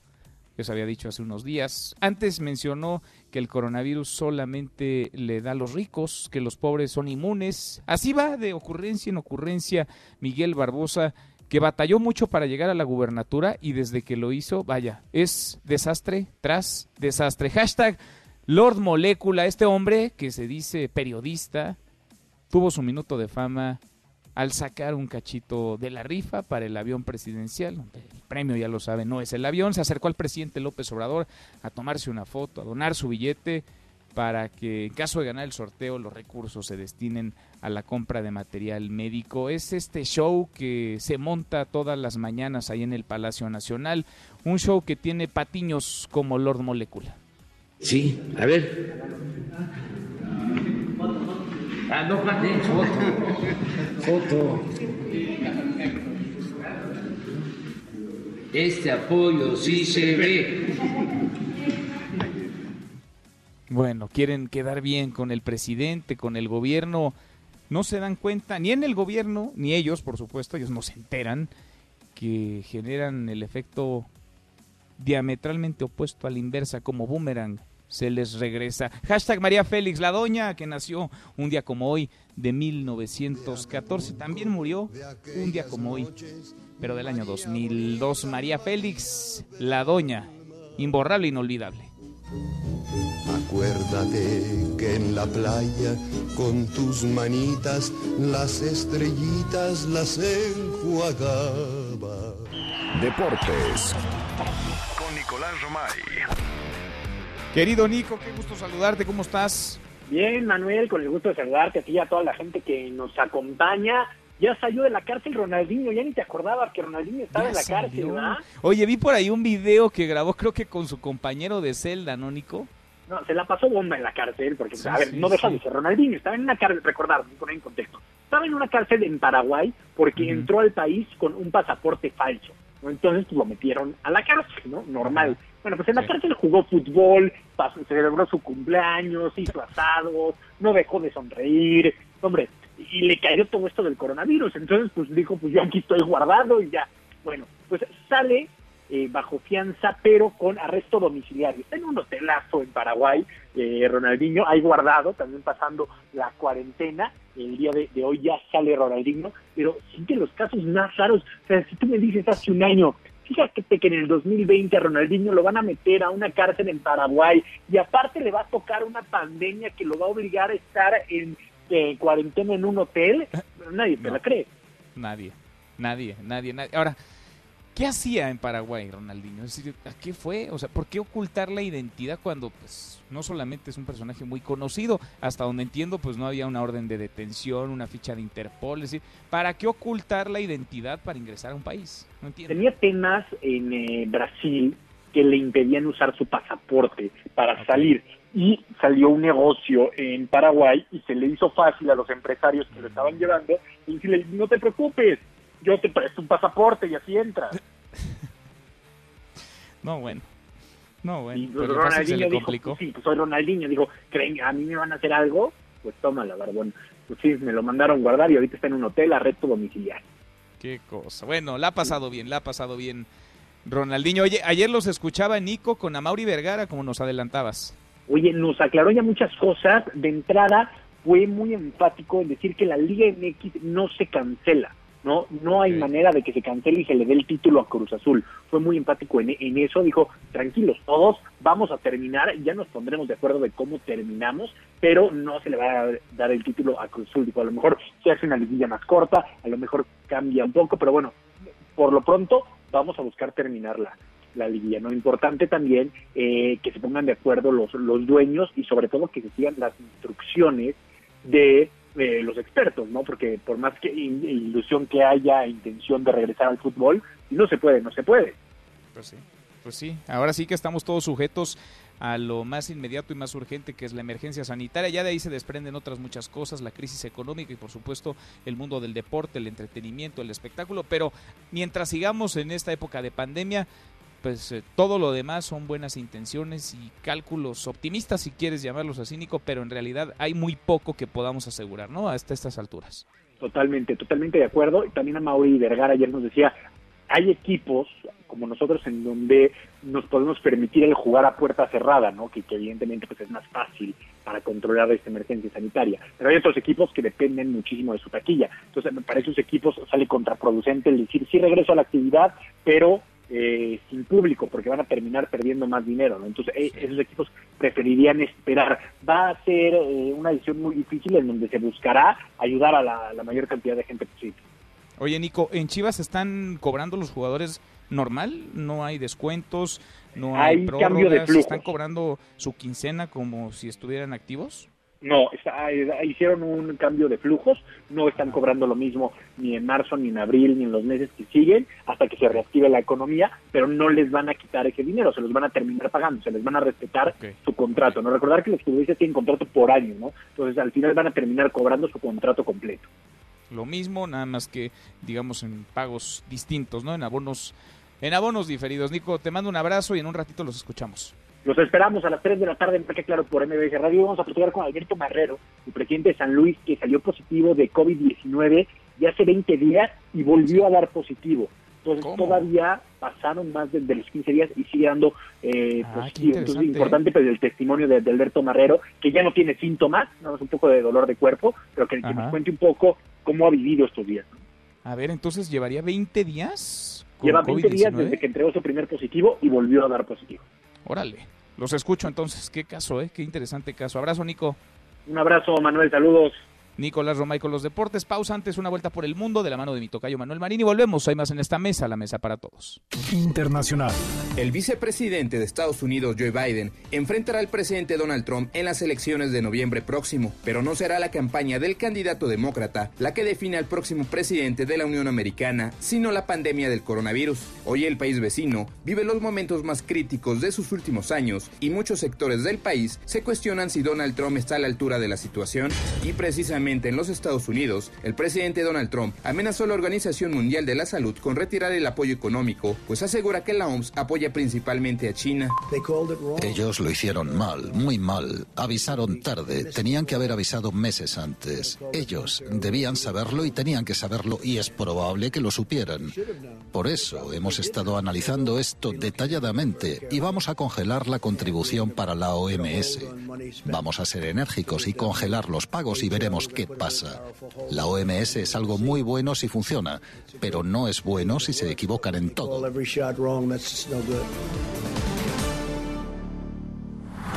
No te levantes. Podrías perder tu lugar en la mesa para todos. Con Manuel López San Martín. Regresamos. En Mesa para Todos, la información hace la diferencia. Con Manuel López San Martín. Economía y finanzas con Eduardo Torreblanca. Lalo, qué gusto saludarte, ¿cómo estás? Igualmente me da mucho gusto poder saludarte y saludar al público. Muy buenas tardes. Ya decíamos, Lalo, que es difícil todavía de calcular, de cuantificar de qué tamaño va a ser el golpe económico que vamos a sufrir en el mundo y en nuestro país, pero empiezan a aparecer ya algunos datos y son bien preocupantes como el de la pérdida de empleos, Lalo. Sí, e-, era imposible pensar que esta pandemia no iba a tener una factura social importante, no nos iba a presentar una factura y apenas estamos comenzando. Ahorita, que será un puñado de naciones asiáticas pueden decir que ya están del otro lado de la barda. Nosotros apenas estamos comenzando con la parte más importante de los contagios y de las hospitalizaciones y lamentable, lamentablemente también de algunos fallecidos. Pero ya en, en, estamos hablando entre el 13 de marzo y el mes de abril 347 mil empleos para utilizar números cerrados, 347 mil empleos, nos habla de lo que es la punta del iceberg, ¿eh? es la punta del iceberg. Por eso se necesitaba un plan emergente que amortiguara, no que evitara, que amortiguara el golpe en la economía nacional. Porque de estos desempleos ciertamente hay mañana y nos vamos a recuperar pero te tardas más en la medida en que la profundidad es mayor. Oye, Lalo, y de por sí no veníamos de un buen año, ¿eh? O sea, el año pasado, si comparamos cuántos empleos se generaron, nos quedamos muy por debajo de la meta, no crecimos como país. De por sí había sido bien complicado 2019, híjole con el panorama para este 2020. Sí, ya veníamos arrastrando con un déficit con respecto al 2018. Sí. Este, y, y se generaron mucho menos empleos en el 2019 respecto a un año antes y ahora será muy difícil superar este desempleo aparentemente coyuntural hasta que el sector privado tenga que sentar sus reales y trabajar como lo vienen haciendo en favor de este país. Qué difícil, qué, qué complicado, porque parece que además el sector privado y el gobierno están hablando en lenguajes, completamente distintos. No, no, no se entiende. Es una pena. Yo no, no, no concibo que no estemos hablando de unidad nacional, de un gran consenso, un acuerdo nacional para superar esta crisis. Es la única manera de hacerlo de manera eficiente. Y el sector privado es un sector clave para sacar esto adelante. Clave, porque quien ofrece trabajo en este país fundamentalmente es la iniciativa privada y sobre todo de pequeño tamaño. Tal cual, tal cual lo dices. ¿Lalo, tenemos postre? Claro que sí, nada más decirte que, mira, en un TRIS, Estados Unidos pasa un desempleo prácticamente de 13%, el desempleo más alto en prácticamente 90 años. Y eso nos va a pagar, nos va a pegar muy fuerte en las remesas. Se esperan menos de 7 mil millones de dólares en este año. Que es uno de los principales ingresos de dinero, de divisas a nuestro país, ¿no? Si le sumamos el petróleo, que también anda por los suelos. Y el turismo, que ni se diga, vaya cóctel el que nos espera. Sí, este muy, muy complicado, muy complicado. Muy complicado. Gracias. Gracias a ti, Manuel. Gusto en saludarte y saludar al público. Igual para ti, muy buenas tardes. Es Eduardo Torreblanca. A propósito de dineros, ya lo platicábamos, desde ayer el presidente López Obrador está llamando a los partidos políticos a que se mochen, a que donen parte de sus presupuestos. La mitad, dice Andrés Manuel López Obrador, la mitad del financiamiento público para enfrentar la pandemia por coronavirus y hará, ya comenzó hoy, un quién es quién de los partidos políticos, quién sí se cae con una lana, quién no. ¿Se puede o no se puede? ¿Es legal o no es legal donar dinero, entregar bienes en especie, donaciones? Se lo preguntamos al consejero del INE, Ciro Murayama. Ciro, consejero, ¿cómo te va? Buenas tardes. Hola, ¿qué tal? Muy buenas tardes, Manuel. Gracias por platicar con nosotros. ¿Se puede o no se puede lo que está proponiendo el presidente López Obrador? A ver, hay una cosa que no se puede, que es que los partidos directamente hagan aportaciones para fines distintos a los que la ley tiene previsto para ellos. Es decir, ellos no son parte del voluntariado, de la beneficencia, no son ejecutores de gasto público, entonces no pueden estar comprando equipos, no pueden estar donando materiales, no pueden estar llevándole dinero a la gente, porque eso convertiría la vida político-electoral del país en una suerte de eh, contienda clientelar para ver quién eh, lleva más dinero a uno u otro lado y pues siempre habrá necesidades. Las hay más en circunstancias tan eh, delicadas como las que estamos viviendo. Entonces, para que los partidos no saquen raja político electoral de los recursos que manejan aprovechándose de la necesidad de la gente, es que la ley prohíbe desde hace mucho que hagan cualquier entrega de bienes, servicios, de dinero a la población y por supuesto pues a la población necesitada. Hoy es mucha. Ahora, ¿qué puede hacerse con el dinero de los partidos? Eso ya quedó muy claro desde 2017 cuando a propósito de los sismos surgió la iniciativa del entonces partido en el gobierno de regresar eh, dinero, pues lo que el INE les dijo, miren, si ustedes renuncian al financiamiento público que van a recibir, pues nosotros lo canalizaremos entonces a la tesorería de la federación y seguirá el curso pues de todo el gasto público por las entidades ejecutoras del propio gasto. Eh, pero en ningún momento eh, se permitió que los partidos directamente aportaran recursos a los damnificados o para la reconstrucción. Entonces la regla sigue siendo la misma, de tal suerte que el llamado a que ellos aporten directamente pues es un llamado que les invita de alguna manera a colocarse en una situación fuera de la ley. Yo creo que eso es equivocado, que es incorrecto, que se hagan llamados a conductas de los actores políticos violatorias de la ley, no lo debería de hacer nadie, tampoco debe hacerse desde la máxima tribuna del país que, eh, qué es lo que pueden hacer. Entonces si ellos voluntariamente nos avisan que quieren renunciar a su dinero adelante.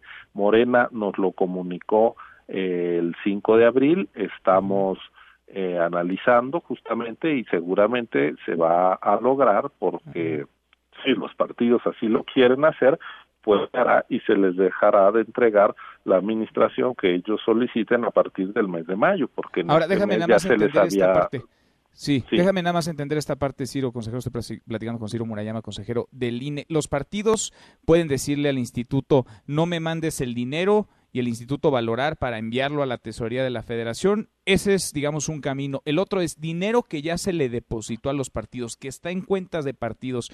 ¿Pueden regresarlo al instituto? ¿Pueden enviarlo a la tesorería de la federación? ¿Cuál sería el camino ahí? No, los partidos tienen ya el dinero que ya recibieron usarlo para los fines que la ley les obliga. Entonces, por ejemplo, si Morena quiere renunciar a la mitad de su presupuesto de este año y ya se le de su financiamiento ya se le dio cuatro meses íntegros, pues podría renunciar a cuatro meses eh, también de financiamiento y a la mitad de los otros cuatro meses y así quedan a la, a la mitad. Entonces, pues eso no es mayor problema, la verdad. Okay. Ok, ok, entendido.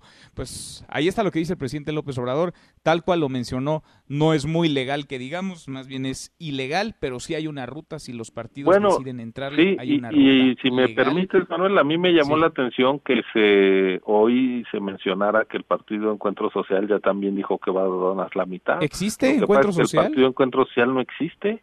A nivel nacional no existe, no tiene registro ante el INE porque la gente no votó en al menos un 3% por ese partido y perdió su registro igual que el partido Nueva Alianza, entonces pues como tal no existe y por, tanto, el un ente que no existe no puede hacer aportaciones de ningún tipo, ¿no? O sea, el INE no le ha depositado un solo centavo a un partido que no existe. No, no, no pues no. El INE, solo hay siete partidos en, en el país nacionales y a eso se les da el financiamiento que les corresponde. A lo mejor en unos meses hay nuevos partidos, pero eso está en veremos. Este, hoy solo son siete y el no está entre ellos. Qué raro todo. Consejero Ciro, gracias, muchas gracias. No, gracias a ustedes, como siempre. Muy buenas tardes. Gracias, muy buenas tardes. Ciro Murayama, consejero de línea. Ahí está la ruta. Si quieren mocharse, si quieren donar una parte de sus prerrogativas, lo pueden hacer, pero hay que devolverle al INE el dinero y el INE lo envía a la tesorería. Claro, eso para los partidos que existan. Los que andan haciendo caravana con sombrero ajeno, pues no, ¿eh? porque los partidos que no existen, evidentemente, tampoco tienen acceso a recursos públicos, a financiamiento. Casi llegamos a la media hora con 29. Pausa, volvemos con un resumen de lo más importante del día. Esta mesa, la mesa para todos. No te levantes. Podrías perder tu lugar en la mesa para todos. Con Manuel López San Martín. Regresamos. Acompañarte es compartir nuestro trabajo contigo. Los sucesos del día, el entretenimiento, la cultura, los espectáculos, deportes, autos, información, la nota del día. Acompañarte es estar contigo en donde tú necesites estar. 102.5 MBS Noticias. En Mesa para Todos, la información hace la diferencia. Con Manuel López San Martín. Seguimos, volvemos a esta mesa, la mesa para todos. Vamos cruzando la media, justo ahora la cruzamos, la hora con 30. Le entramos a un resumen con lo más importante del día. Resumen. Resumen. Que no, no y no. El presidente López Obrador dice mil veces que no, no se va a diferir el pago de impuestos a la iniciativa privada. Al contrario, le pide a Carlos Salazar Lomelí, el presidente del Consejo Coordinador Empresarial, que le diga a las empresas, a las grandes empresas, que paguen 50 mil millones de pesos que según él le deben al SAT. Escucha la voz del presidente. No podemos este, diferir el pago de impuestos. Al contrario, le vamos a pedir a Carlos Salazar que nos ayude hablando con los dueños de las grandes empresas que deben dinero a la hacienda pública. Ya le voy a mandar hoy la lista, porque si nos pagan tendríamos muchos más recursos para apoyar a las pymes bueno, ya está enseñando los dientes el SAT, el Servicio de Administración Tributaria. Por cierto, sigue trabajando como si nada, siguen con los requerimientos, siguen con la presión hacia los contribuyentes grandotes, chicos, medianos. El asunto es que los contribuyentes pues están en la indefensión, en la incertidumbre jurídica. ¿Por qué? Pues porque no tienen órganos de justicia a los que recurrir para hacer valer sus derechos, porque sorpresa, desde el 18 de marzo el Consejo de la Judicatura y el Tribunal Federal de Justicia Administrativa acordaron parar actividades. ¿A dónde va entonces un contribuyente a ejercer su derecho cuando el SAT ataca? Es la pregunta de los 64 mil, porque el SAT está con todo lanzado, echado para adelante y los contribuyentes indefensos. El presidente López Obrador niega también algún desencuentro con el sector empresarial. Escúchelo. O sea, no hay ruptura. Sencillamente no estamos de acuerdo con el plan de rescate que ellos proponen, porque consideramos que debemos primero atender a los más necesitados, a los de abajo, y que no debemos endeudar al país. Ellos sostienen que se debe pedir deuda bueno, y la economía en México, el empleo también están siendo severamente golpeados por el COVID-19. 346.878 personas han sido despedidas entre el 13 de marzo y el 6 de abril en apenas tres semanas. 56% de los casos se concentran en Quintana Roo, la Ciudad de México, Nuevo León, Jalisco, Estado de México y Tamaulipas. Es la voz de la secretaria del Trabajo, Luisa María Alcalde. En este sentido hemos venido Insistiendo una cosa muy importante y es que no existe fundamento legal frente a esta emergencia para separar a los trabajadores o para despedirlos. Mire, a los 141 mexicanos que han muerto por coronavirus en nuestro país, hay que sumar a 108 paisanos que han fallecido en los Estados Unidos. Esto lo informó la Secretaría de Relaciones Exteriores. La mayoría de ellos, 86, murieron en Nueva York. Y al menos 10 funcionarios públicos de la Ciudad de México tienen coronavirus, así lo informó la jefa de gobierno Claudia Sheinbaum. La capital del país es primer lugar en contagios. Uno de cada cuatro contagios en el país se dan acá. Vamos al Estado de México, segundo sitio a nivel nacional en número de casos positivos de coronavirus. Juan Gabriel González, Juan Gabriel, buenas tardes. Manuel Auditorio, buenas tardes. Por segundo día consecutivo, el Estado de México registró 58 nuevos casos de COVID-19 y ahora ya tiene un total de 320 personas infectadas con coronavirus. El último corte de la Secretaría de Salud de la entidad indica que 42 pacientes se encuentran en hospitalización, 234 en aislamiento domiciliario, 34 han sido dados de alta y el saldo fatal es de 10 pacientes fallecidos. La Secretaría de Seguridad Estatal reforzó las acciones preventivas para frenar el contagio masivo por COVID-19 mediante el uso de 7.000 altavoces por donde transmite un mensaje que le insista a la población quedarse en casa durante la emergencia sanitaria bajo el lema Este virus lo paramos todos. Ante la emergencia sanitaria por el COVID-19, el gobierno del Estado de México te recomienda permanecer en casa. Es la principal forma de evitar la propagación y el contagio. Este virus lo paramos todos. Por su parte, la Universidad Autónoma del Estado de México informó que decidió retirar de manera temporal a los pasantes de medicina y enfermería que se encuentran de residentes en hospitales públicos para no ponernos en riesgo de contagio. Es la información, continuamos en Mesa para Todos. Gracias, muchas gracias Juan Gabriel. A propósito del Estado de México, se sumó a las entidades que piden el uso de cubrebocas para salir a la calle. Habla el gobernador Alfredo del Mazo. Quiero pedirles una medida adicional, usar el cubrebocas cuando salgan de casa. Esta medida ha sido eficiente en otros países del mundo, en especial en Asia. Usen el cubrebocas cuando salgan en el transporte público, cuando estén en sus centros de trabajo, cuando estén caminando en la calle, cuando tengan que salir de su casa, usen el cubrebocas. El cubrebocas nos ayuda a evitar contagiarnos y también ayuda a que no contagiemos a alguien más. Bueno, y del Estado de México hasta Puebla voy contigo, Eric Almanza. Puebla es el tercer estado con más casos positivos de coronavirus. Cuéntanos lo último, Eric. Buenas tardes. ¿Qué tal, Manuel? Un saludo a ti y a todo el auditorio. Y te informo que aquí en Puebla, en las últimas 24 horas, tres personas más murieron a causa del coronavirus COVID-19 en la entidad, por lo cual Puebla ya acumula 17 decesos y en este momento tiene un índice de letalidad del 9% a causa de dicho mal, así como 183 contagios.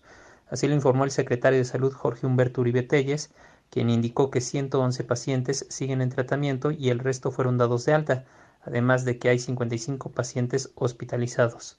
Las cifras de contagios y decesos no coinciden con las dadas por la Federación, que ubican a Puebla en el tercer número de casos. Sin embargo, el gobernador Luis Miguel Barbosa se limitó a señalar que les crean a ellos. Es lo que crean de Puebla. No se vayan a lo federal. La verdad, si en la federación están manejando menos números, bueno, pues créanos a nosotros. Si ustedes quisieran más, no, tampoco. ¿Sale? Cabe destacar que además de los casos, aún hay 56 muestras de laboratorio pendientes de procesar. Hasta aquí el reporte. Gracias, muchas gracias, Eric. Qué desparpajo él de Miguel Barbosa. Oiga, si no quiere estar ahí en la gubernatura, pues no es a fuerza, ¿eh? Si le pesa demasiado, porque habla con un cansancio y cuando habla regaña y además se avienta cada ocurrencia irresponsable y cada puntada. No es a fuerza, gobernador, y menos en estos tiempos se necesitan gobernantes sólidos, fuertes, al frente, contestando con verdad, no con desparpajo, no con flojera. No con desinformación, no de manera irresponsable. De Puebla a Jalisco, voy contigo, Fátima. Fátima Aguilar, buenas tardes. Buenas tardes, Manuel. Saludos a ti y al auditorio. Pues comentarte que en las últimas 24 horas Jalisco sumó nueve casos más de COVID-19 para llegar a 136 pacientes confirmados y siete defunciones. Tras el llamado a quedarse en casa hace 20 días para contener la pandemia, el gobierno estatal anunció apoyos para micro y pequeñas empresas, productores de maíz y personas autoempleadas, que ascendían a mil millones de pesos. Sin embargo, el gobernador Enrique Alfaro Ramírez aceptó que dichos programas ya quedaron rebasados ante la alta demanda de beneficiarios. Llamó al gobierno federal a respaldar estas medidas económicas adoptadas desde lo local. Pues lo que puede hacer el gobierno del estado es limitado. Ahí es en donde necesitamos que el presidente de México entienda que llegó el momento de que nos apoyen. Hasta ahora lo que hemos hecho del gobierno de Jalisco ha sido sin un solo peso y sin la ayuda en nada del gobierno federal. Ante las agresiones a personal médico en la entidad, ayer creadores audiovisuales proyectaron mensajes de apoyo durante dos horas en el edificio del Hospital Civil Juan y Menchaca, destinado a atender la contingencia. Hasta aquí el reporte desde Jalisco. Continuamos en Mesa para Todos. Gracias, muchas gracias. Fátima, a propósito de Jalisco, ha reconocido el gobierno de Enrique Alfaro que sus pruebas, las pruebas de COVID-19 que compraron, están avaladas y podrán entrar, llevan varadas ya un rato, no han podido desembarcarlas, no han podido comenzar a instrumentarlas, podrán entrar, dice el gobernador, a nuestro país. Finalmente el gobierno federal reconoció lo que veníamos diciendo desde hace días.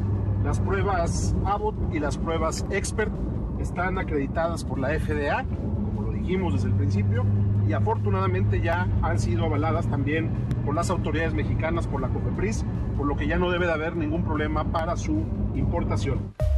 Y es que la COFEPRIS es un cuello de botella. Mucho, si no es que todo está parado gracias a la COFEPRIS. La COFEPRIS que ahora informa en un comunicado que va a agilizar por fin la emisión de permisos de importación y exportación para todos los insumos de salud. Rebasada, ¿eh? la COFEPRIS rebasada. Estamos en emergencia desde hace semanas y son un cuello de botella.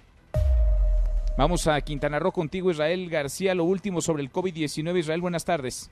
Buenas tardes, Manuel, para ti y toda tu audiencia. Te informo que después de tres semanas de permanecer varados en el Aeropuerto Internacional de Cancún, 249 turistas argentinos lograron regresar a su país.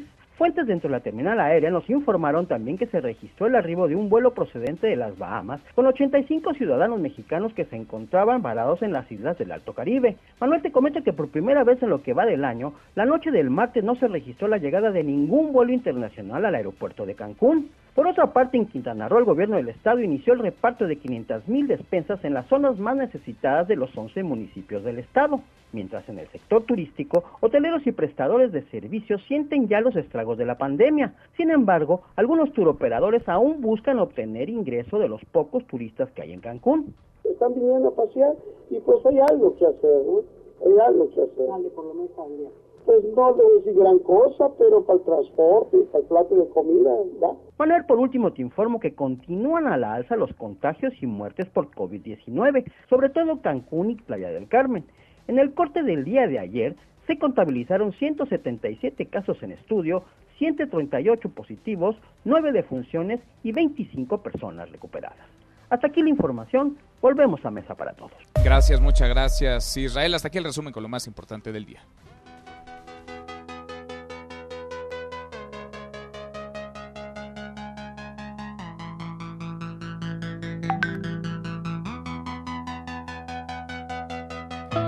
Miyagi, José Luis Guzmán, segundo tiempo en esta mesa para todos. ¿Qué estamos escuchando, Miyagi? Mi estimado Manuel, estamos escuchando una banda que se llama Los Stereophonics. La canción se llama Dakota, es del año 2004 y esto es porque Stereophonics, como muchísimos otros este, actos o eventos eh, musicales, está relanzando su catálogo aprovechando que la gente está encerrada en casa. Más de la mitad del planeta está en cuarentena, entonces muchísimos artistas han aprovechado para lanzar su catálogo nuevamente y este es el caso de Stereophonics, una banda escocesa bastante, bastante buena y esta canción fue la más popular que ellos tuvieron y llegó al primer lugar en el año 2004.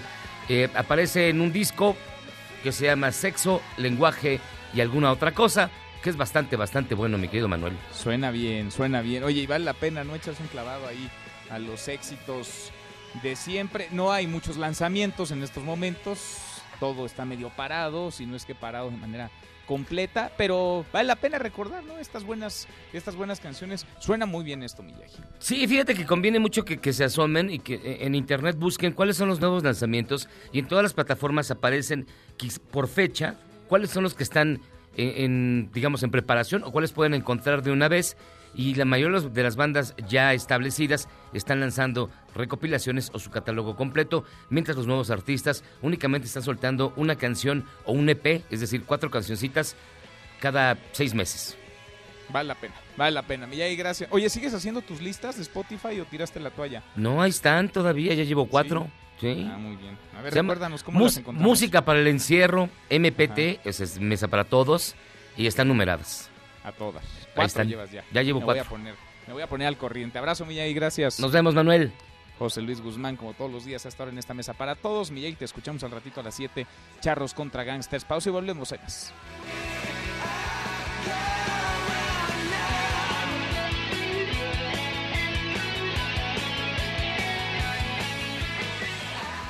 Información para el nuevo milenio. Mesa para todos con Manuel López San Martín. Regresamos. Más información y análisis en Mesa para todos con Manuel López San Martín. León Krause en Mesa para todos. Querido León, León Krause, qué gusto saludarte. ¿Cómo estás? Querido Manuel, ¿cómo estás?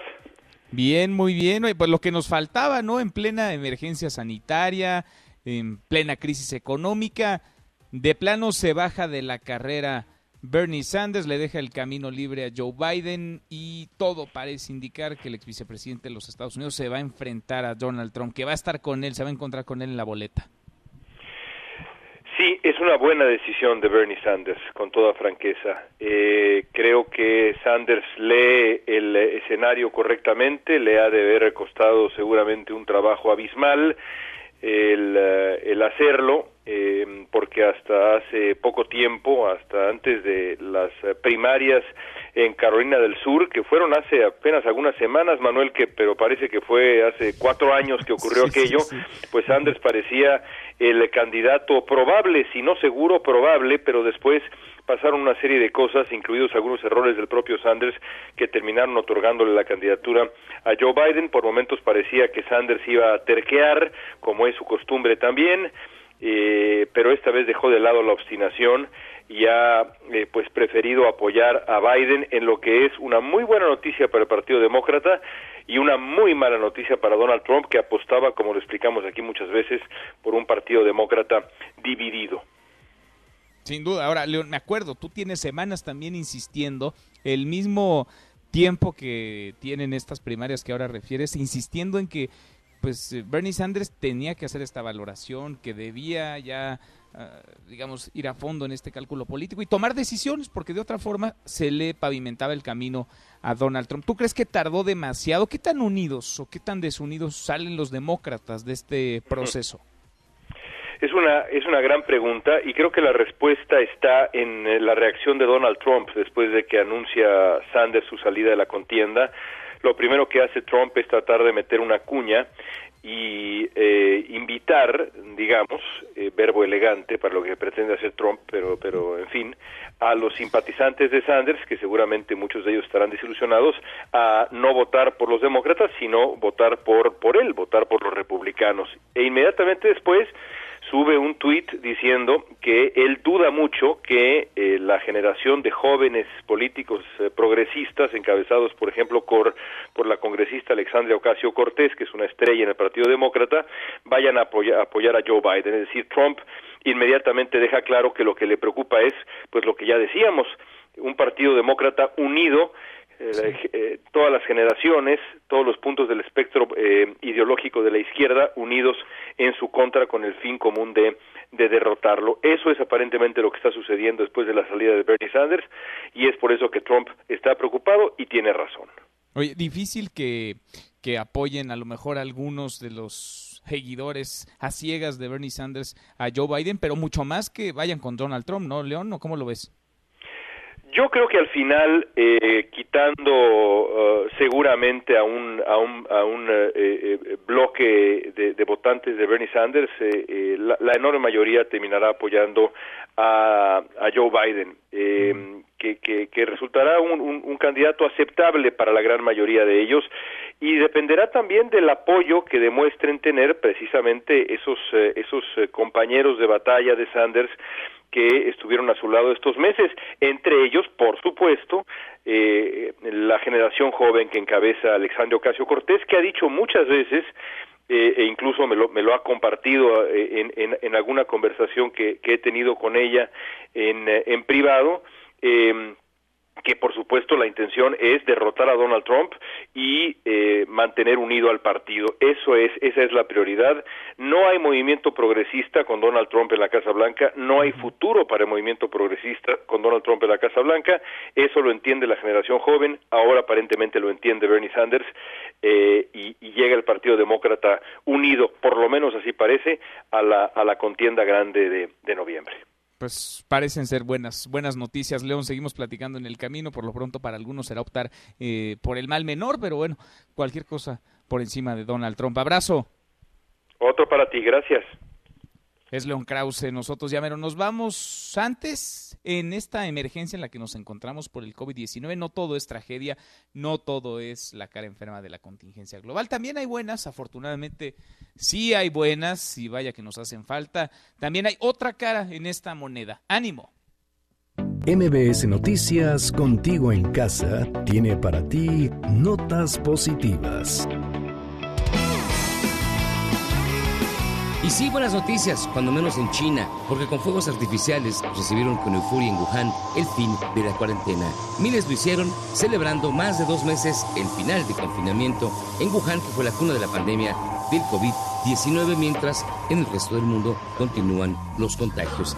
Cientos de pasajeros tomaron por asalto estaciones de autobuses y trenes allí en Wuhan, algunos de ellos con atuendos de protección integral, todo ello para terminar y para celebrar se acabó. 中国人民对于美国人民当前正在遭受的痛苦非常的理解，也非常的同情。我们愿意本着人道主义的精神，去为美国抗击疫情提供力所能及的帮助和支持。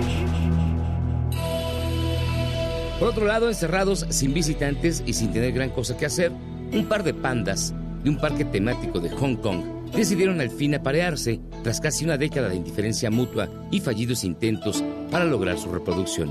Al igual que la mitad del planeta, la hembra Jing Jing y el macho Lele se tienen únicamente el uno al otro como compañía desde que la pandemia del coronavirus provocó la suspensión de visitas del público al parque temático de la ex colonia británica. Se espera que en algunos meses tengan descendencia.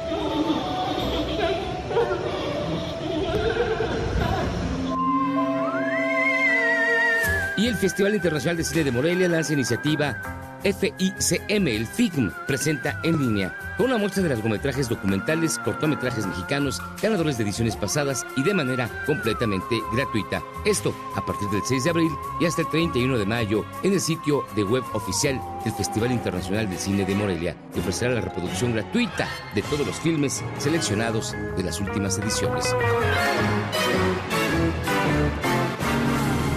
Más buenas noticias, entre al sitio de internet en Noticias MBS y el micrositio de COVID-19 con lo más certero de la información.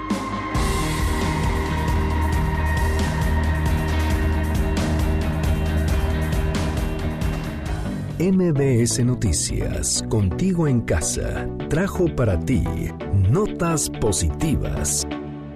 Y ya mero nos vamos, revisamos antes lo último en la información. En tiempo real, el Universal.